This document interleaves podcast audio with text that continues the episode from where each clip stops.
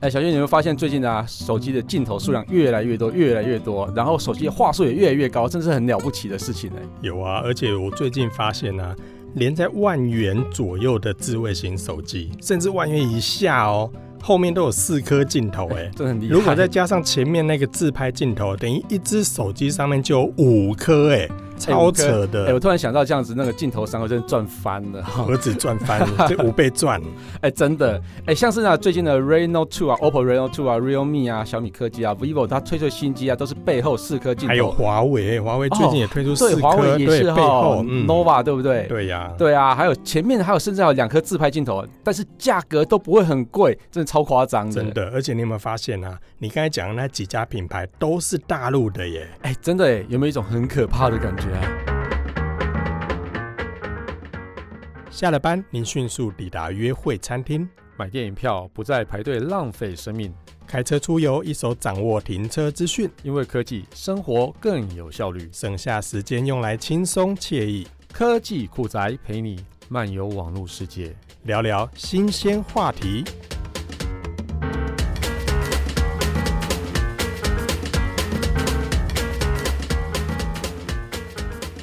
为什么？为什么会可怕？哎、你不觉得啊，一台手机后面的镜头数量越来越多，会有那种密集恐惧症？我我是不怕莲藕啦， 不过啊，我觉得镜头会不会觉得可怕？排列很重要哎、嗯因为如果排的好，其实就好看；嗯可是如果排不好的话，就被说是什么哎、三眼怪啊、浴霸啊、哎、等一下，等一下，你先帮我解释一下浴霸到底是什么东西？浴我是，霸哦、哎、 你可以 Google 一下浴霸，你就可以看到那个造型，就是一个四方形啊，然后上面有四个灯。嗯嗯嗯，一般是放在哦那个浴室里面，那个有抽风啊、照明的这样，然后集合在一起做成一个方块形。哦，。对，所以那个东西被称为浴霸，而相机上面的有些的造型刚好长得这个样子 所以你说谁啊？说谁？我说三眼怪就苹果啊， 哎、不过那个设计啊，哈，大家觉得一开始都觉得他真的是超级丑，丑到不行啊！连我我都写了一篇文章在批评他说很丑。对啊，你但还是问问过专业的设计师为什么会设计成这样子啊哎、吗？要我解释给你听吗？ 不用不用，大家去点子生活看那篇文章就可以了啊。哈哈，哎，其实我最近有一个那个新的节目啦，就是 Kiss Play 硬要讲科技啊，嗯那哼，刚好就提到为什么他这样设计，为什么这样设计是丑的这样子。会丑吗？呃，我是觉得还蛮丑的。啊哎、其实认真说啦，我后来去看他实机之后，嗯，你丑可能是一开始觉得丑，但是它其实蛮有趣的设计，就是说你看久了习惯之后，哎、好像也还不错啊，还好。哦。而且就呃正式推出之后，真的嗯觉得好看很多哎。对对对，而且其实我觉得它应该就是背后那些材质啊，就是雾面材质，真完全救了那个镜头的诡异设计。但我觉得啦，救了那个设计最大的工程是保护壳。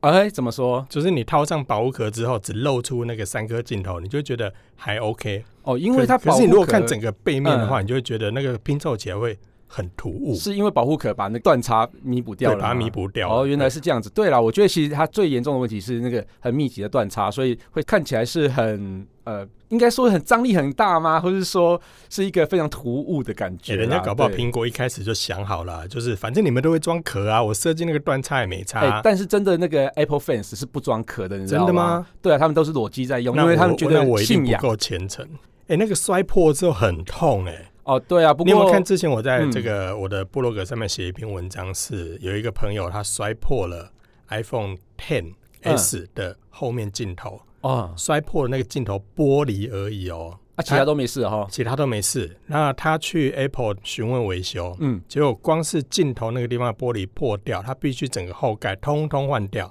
哎报价一万七千八。那再买一次就好啦。对啊，所以他后来就没修啊，嗯超夸张的那个价格。你所以你会觉得说裸机去用其实是很真的很大的风险。对对，哎、我们回到正题啊，回到正题。嗯好啊，然后就说网络上说他真的很丑啊，因为我都都批评他很丑，但是刚开始看真的蛮丑对的，对对对对对，嗯然后但是他热卖，超卖好不好？热卖真的超级热级，卖，我没有讲脏话， 喂，对，真的是超级卖，而且它在这个全世界都获得不错的评价，哎，在对正式。推出之后其，实我觉得他是蛮多提升的啦，所以丑嗯就算了 嗯，不许你说丑，它是很有个性。啊，好好好，就像你一样嘛。嗯，我是长得 帅，哎，对啊，其实像是网络上卖的那种很大家骂的很惨的那种丑的车啊，通常都是卖的最好。你说 GoGo 吗？呃， 最近那台三角锥被人家骂说好丑哦，可是哎卖的不错哎、但是三角锥总比那个呃哪 个啊哪莲雾个？买好你好说多啊了。， 你对，说啊，那个莲雾真的是哦，我真的我我宁愿接受三角锥，也不要接受 莲雾。但是怎怎么讲，就是在网络上被骂的这些最惨的一些车啊，真的都嗯卖的很好哎、对啊，就是我觉得车啊，可能是有关注他才会在骂他啦。有你没有可能关注，其实哎、有有出哦，你有出什么东西吗？我怎么不知道？ 就表示他有越多人关注就对了。啊对对对，没嗯错没错。对啊，那回到我们一开始说的、啊，智慧型手机背后有四颗镜头，好像就是成为各个品牌最重要的竞争力的关键呢。几乎在下半年，好像四镜头的手机，我指的是背后四颗镜头、嗯哦，好像开始就是如春笋，嘣嘣嘣嘣嘣啊，就明明是秋天啊，怎么春笋一直冒出来？秋天当然是秋后春笋啊， 喂，秋笋嘛，，秋笋，哎、我有听过冬笋冬 笋是不好是。啦，扯远了啦。哎、 哎但是这么多的镜头，嗯，其实说真的，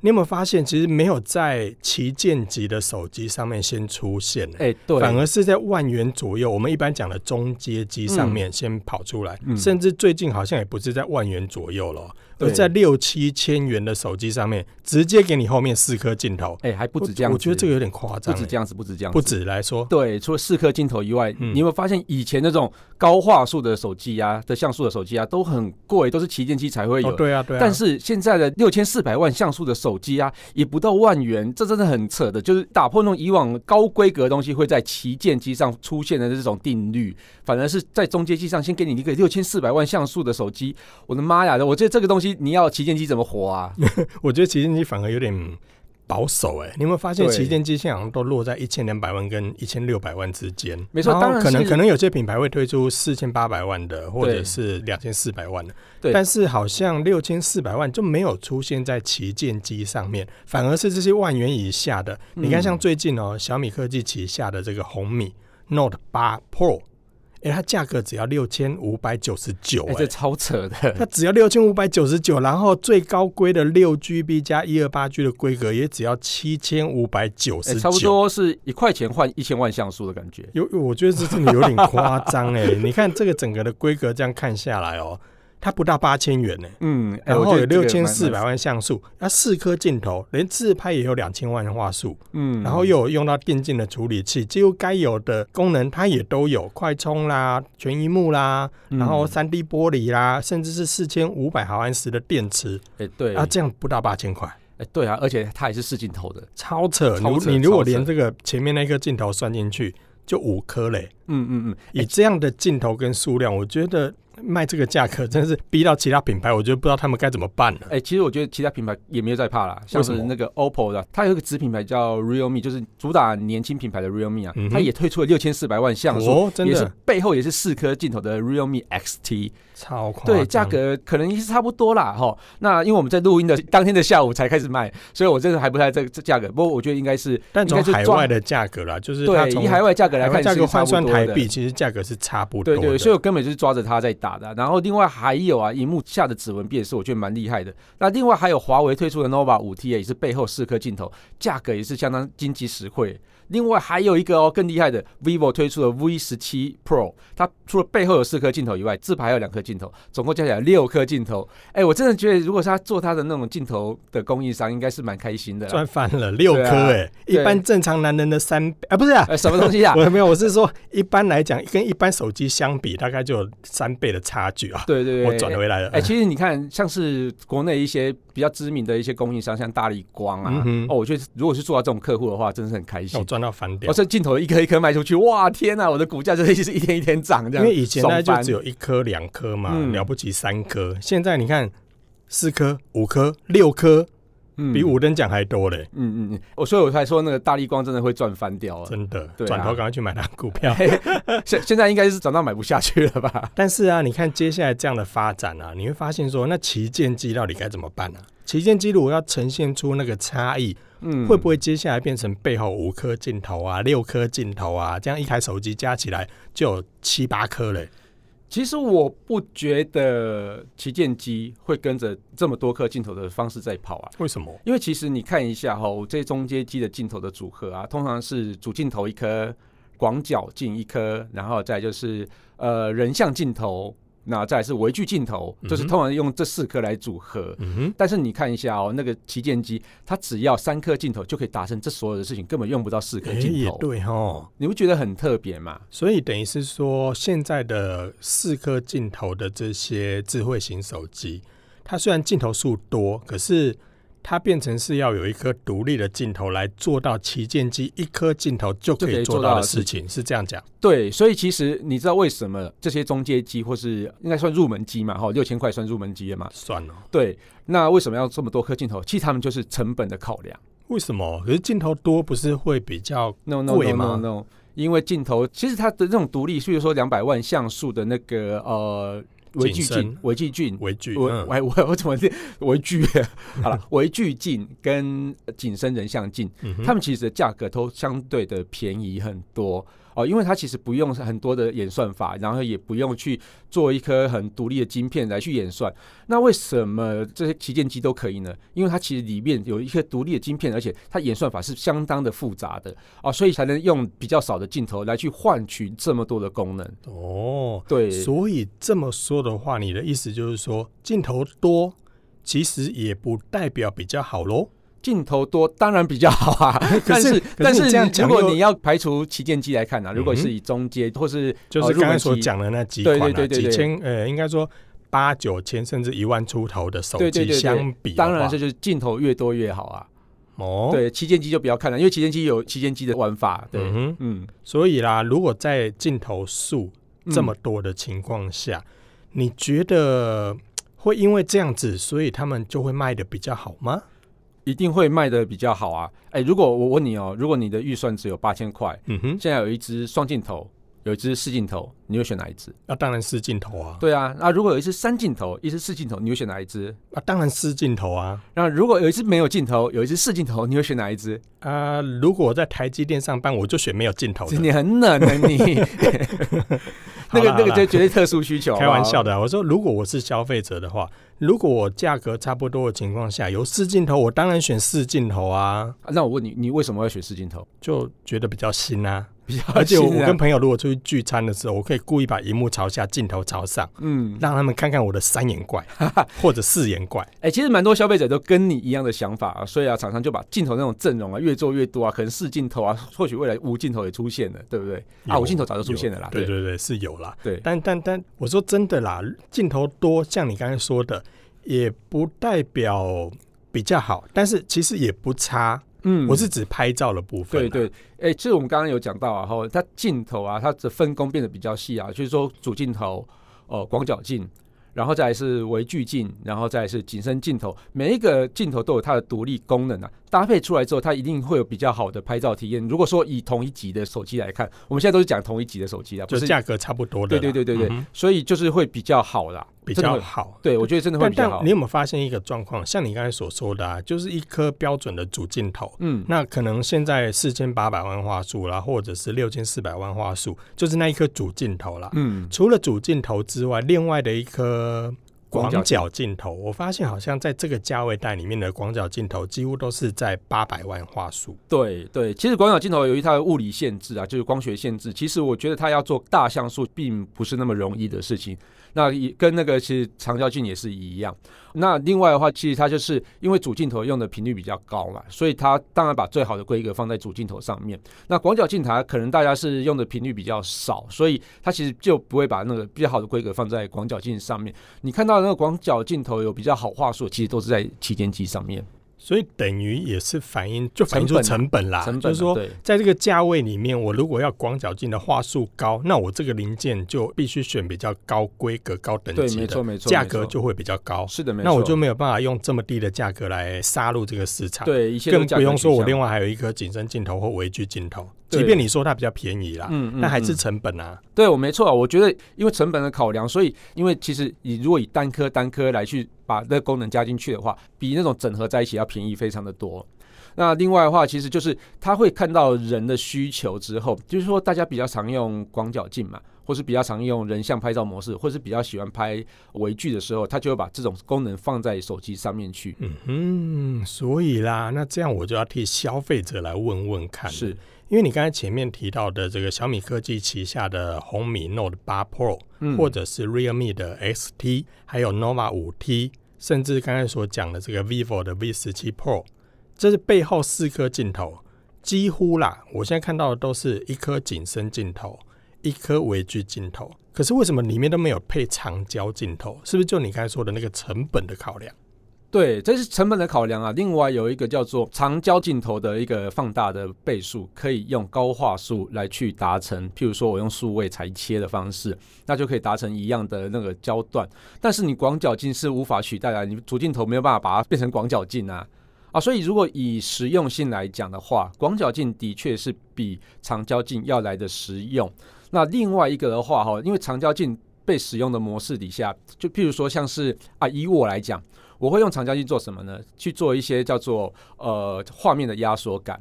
那画面压缩感一定就是要有以光学的长焦镜才有办法达成，你用数位放大没有办法达成嘛？那所以这个东西被用到的机会比较少一点点，所以我觉得大家会去选广角镜也是蛮蛮正常的啦。而且其实我大家都越来越习惯那种广角镜拍出来那种张力，其实真的很很厉害。所以选广角或是选长焦呢，你会选哪一个？其实我会觉得，我也会选广角、欸，因为我觉得现在各品牌其实几乎啦，嗯不管是旗舰的，或者是中阶的，甚至现在刚才所说的一些六七千或八千左右的产品，嗯也都有广角，所以变成现在的智慧型手机好像没有广角，你会觉得有点不好用。跟不上时代啊！大家都有，你为什么欸要、连你为什么要这样说 Pixel？匕首没有吗？ 没有匕首没有吗？广角机我不知道，啦啦啦啦。 哎呀，其实我觉得这个真的是现在这个时候，如果没有广角镜头，你就觉得好像 cam 几 B。对，其实广角镜头我我会怎么用呢？就是说在小空间里面，你近距离内可以拍出比较大的画面以外呢，我觉得它对于女孩子啊，或是脚短的像我这样的男生啊，是特别好用的。你知道为什么好用吗？就因为角落会变形了，对，其实它就是因为广角镜的特性，就是在边缘它会有一个延伸的作用，就是变形的作嗯用。那变形的作用，它当然是很很多手机都有做修正啊，但是呢，它还是会有一些变形的感觉。那变形的感觉就是说，你的脚如果在边缘的话，你的脚会变得特别的长。嗯哼对，所以对我们这种亚洲人来讲的话，哇，真的是超好用的。像我就没有这个需求啊。你是要反过来拍吗？ 哎呀，真的是。那如果啦，以现在这个时间点来看的话，因为已经二零一九年也快过完了嘛，嗯，嗯，你看我们前面几集的节目也都有提到整个的这个趋势的发展，多镜头其实是我们当时有提到的。嗯，那全荧幕当然更不用讲了，就是现在其实各品牌都往全荧幕的方向去走。嗯，那当然各自有不同的方式来呈现，哦，有用升降的啊，有用异形切割啦、等等等等也好。那如果以现在二零一九年的下半年，嗯，你会建议消费者，如果现在他要买手机的话，要怎么 选？其实我觉得还是看预算呐、那我觉得如果说没有一些品牌的，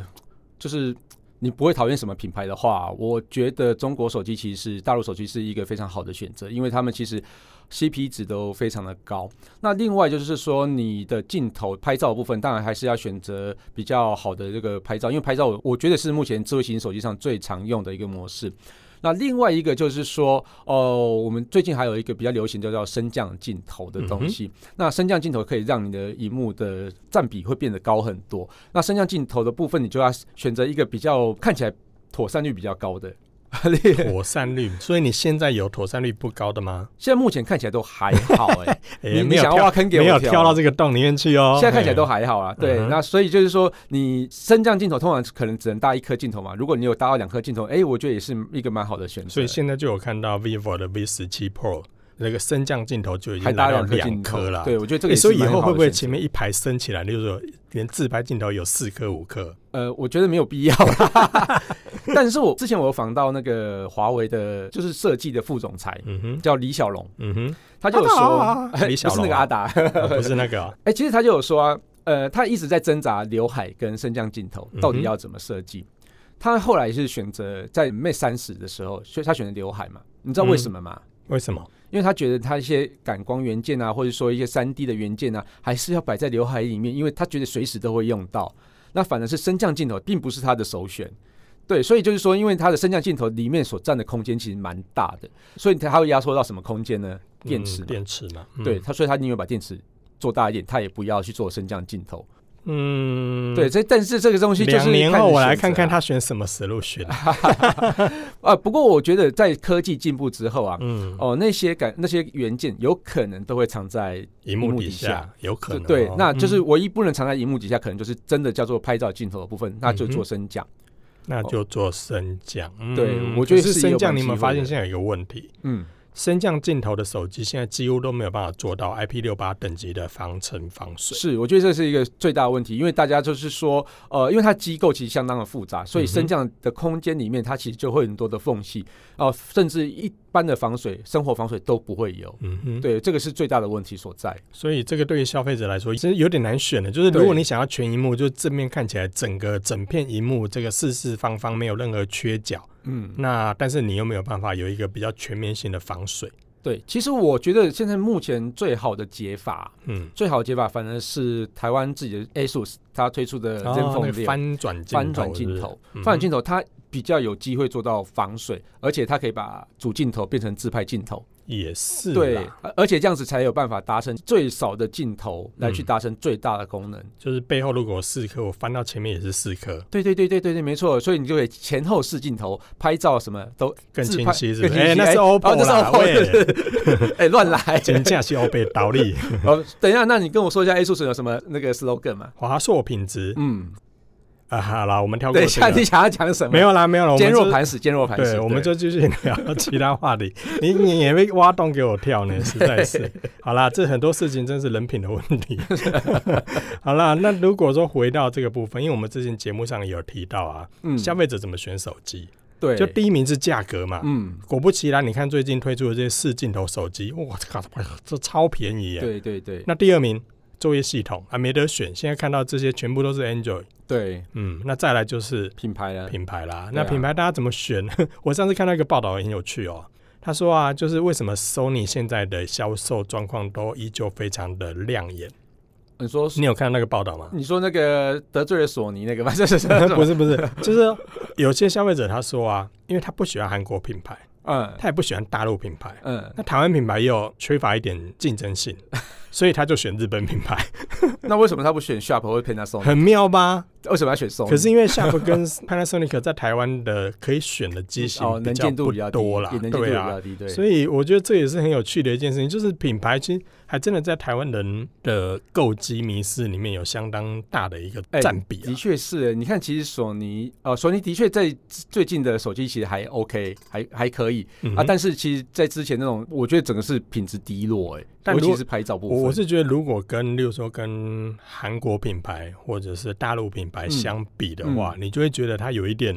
吃力。你看一下最近的那个 DxO Mark，嗯它那个 Sony 的手机也有去参加那个评比哼，嘛，呃，也有被评比啊。对对，嗯你看它那个分数，呃，大大概是跟呃四年前的三星手机差不多其实这个一也样让我有点意外耶、嗯，因为其实你看现在的一些智慧型手机，它背后用的感光元件。都是 Sony 的耶。欸也全部都 Sony 的啊，那对 Sony 自己也用他们自己家的感光元件啊，对，结而果在且整应该是个，他们应该最早拿到，而且最了解它的感官元甚件特至性他们应该要对用到最新的规格，而且对参数怎么调教，应该是他们最不对最拿手清的，楚，对，而且它还有最厉害的相机部门呢。这个就我觉得很妙的地方了。可是对你也会发现哦，你看现在这样的发展底下。大陆品牌跑得超快的，嗯你会造成好像韩国品牌跟日本品牌在后面追。对对，那对台湾品牌好像现在看到 A 数十有自己发展出自己的一条路，对而且这个还蛮特别的，嗯甚嗯至嗯是其实我一直在使用的过程中，我很喜欢 A 数十它的那个翻转镜头，能够让我不用趴在地上拍照。哎，我觉得这个超厉害。我觉得这个超方便的。嗯嗯嗯那它有已经有走出自己的一条路没出错来。那另外一家，我们当然就嗯嗯，那再说了哈，有机会我们来再来讨 论。再聊。聊，再聊另外那一家。可对是这样发展下去，你看荧幕占比提高了，嗯高画素、嗯多镜头，哎、明年还有五 G 哎、对，真的很可怕。其实手机市场在二零一九年的下半年啊，就是来到了一个新的阶段，因为其实它也即将迈入五 G 了啦。那它的镜头部分啊，也是越来越提升。然后其实我觉得它二零一九年下半年让我觉得最有感的一件事情，就叫做夜拍。夜拍啊，真的耶！对，哎、现在那些几千元的手机夜拍超强，超，强超强，因为其实，在 Google Pixel 4他们的发表会上面啊，他们也是非常去强调夜拍的这种重还要可以性。拍银河嘞。 对，可以夜拍银河。然后另外那个打死都不做夜拍的 iPhone 也做夜拍了，他他那他那要打死不做，他已经做出来 了、啊，哦 就就还没做出来，而且就表哎现还、不错哎、其实真的表现都还不错他。的夜拍有让我吓到，是我按下去那个快门，嗯按下去我不用等，他夜哎很拍拍厉完了，对而所以且很做厉完害了，合成也弄好了，是没错，超快的，超快超快。那他们这次大家的夜拍都怎么做呢？其实就是在做 HDR 的那种延伸，嗯哼叫做把暗部拉亮。嗯亮部维持亮度，所以呢，你就可以在夜拍的时候，譬如说我要拍一些街上的那种招牌灯光啊，跟天空的景色，那你就会把暗部拉到比较亮平衡，但是你的那种招牌什么东西又不会爆掉。就过曝了嘛，以往都这样子。可是现在的夜拍真的超强现的在，都超强，都可以做一些很好的平嗯真衡。，的。那对这些就是四镜头或甚至五镜头的手机啊，嗯，其实。你的网站上面其实有很多的开箱嗯哦，像最近我们刚才前面所讲的这些，例如说 OPPO 的 Reno Two，、哦、对或者是 Realme 的这个 XT，对，或者是华为的 Nova 五 T，对，甚至是最新的这个 vivo V 十七 Pro，你怎前么后都偷加？起来有六颗你镜头。你怎么都要偷看？我的评测文？ 没有啊，这些评测文我的部落格上面也也有啊，是不是哦好嘿。吧， 所以啊，如果大家对这些四镜头的手机或五镜头的手机，或者是前后加起来六颗镜头的手机，它们的嗯拍照效果到底怎么样？它的功能到底怎么样？其实都可以到我们的网站上面去是看一下是我们的开箱文。是哎、我真的我觉得每次用这些手机啊，说我觉得去测拍照的时候，都让我觉得我停不下来，我就想要一直拍，因为实在是太好拍了。这这这个每我觉只得手机都很我好最近在拍评测这些手机，真的对我来讲是累死了。哎、你知真道吗的，真的，真的，你你每一只手机的拍照都真的强到一塌糊涂，对，而真且的，从日拍、夜拍、室内拍、人像拍、微距拍，然后到一个景哦，深什么都很我的好妈拍呀！，真的每一台你都要测到这么多的功能，哎甚至你 真看， 的很累甚至你看最近的手机还强调录影，哦。对啊，录什影么也开始变强什么了，那所个以 Reno Two 要录那个什么防守阵，我妈呀，我这拍到我手真都的软了。。 所以你看，我们以前在评测一只手机的时候，大概就是外观介绍介绍就好了对，。十张照片解决嘛。对现不对在 呢，哦呦，我的天呐，做一只手机真的好辛苦哦。 真的所以很啦，累这些开箱文都做好了，拜托大家去看一下。 ，OK 啊。好 啦，感谢大家收听这期节目，我是科技阿酷 Kiss Play。我是科技仔仔林小旭。如果你有任何想听或觉得有点酷，或者宅稳重的科技话题或，者发现网络上最近有哪只手机实在太厉害了，要让我们测的，哎，这个观众应该没办法，不是啊听众，听众应啊该没办法吧，没办法就是如果你想知道最近的这几款手机到底该怎么选，或它们的效果怎么样啊，或者是你不知道怎么选，其实也都可以到我们的脸书社团科技酷仔留言给我们，我们一起讨论哦，还有啊，快分享我们的节目给你酷到不行，以及宅稳重的朋友哦。一起加入科技酷仔的异想世界，拜拜拜哎，说不定听我节目的品牌公关啊，交给我手。科技酷宅由艾格媒体制作播出。